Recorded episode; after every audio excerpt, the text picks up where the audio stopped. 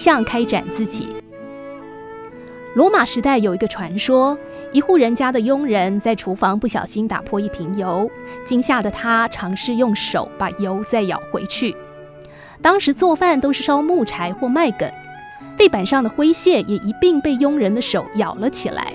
事后，佣人到井边洗手，发现双手去污神速。这个小错误却意外地促成了肥皂的诞生。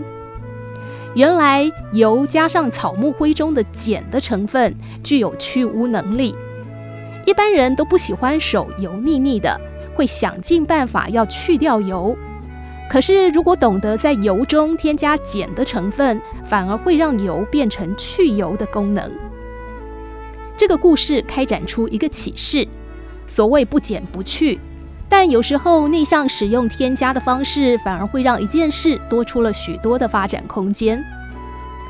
放眼目前职场上的纠结，上司执意要去掉不顺眼的下属，这种案例何其多。美国一家知名汽车公司，因为一位高阶主管的错误判断，亏损了一千万美元，高阶主管要引咎辞职。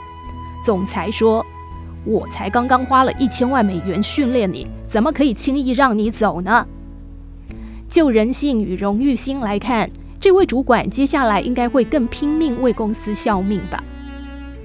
另外一个故事也是发生在美国，一位总裁巡视公司，发现一位员工坐在窗前发了很久的呆。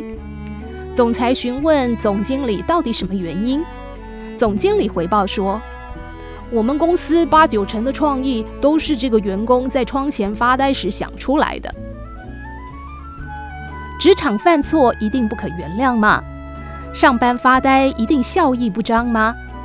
相处不顺的人就一定得去掉或发落边疆地带吗？主管看不顺眼的人就等同对公司毫无贡献吗？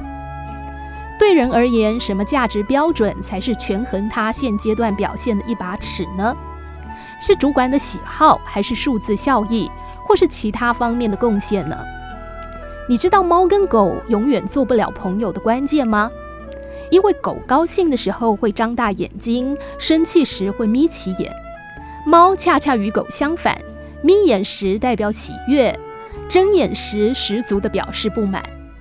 猫与狗永远站在自己的角度解读对方，把对方当敌人。人应该略作改变。尝试去掉敌意，添加善意，让对方的一扇窗成为自己的一面镜。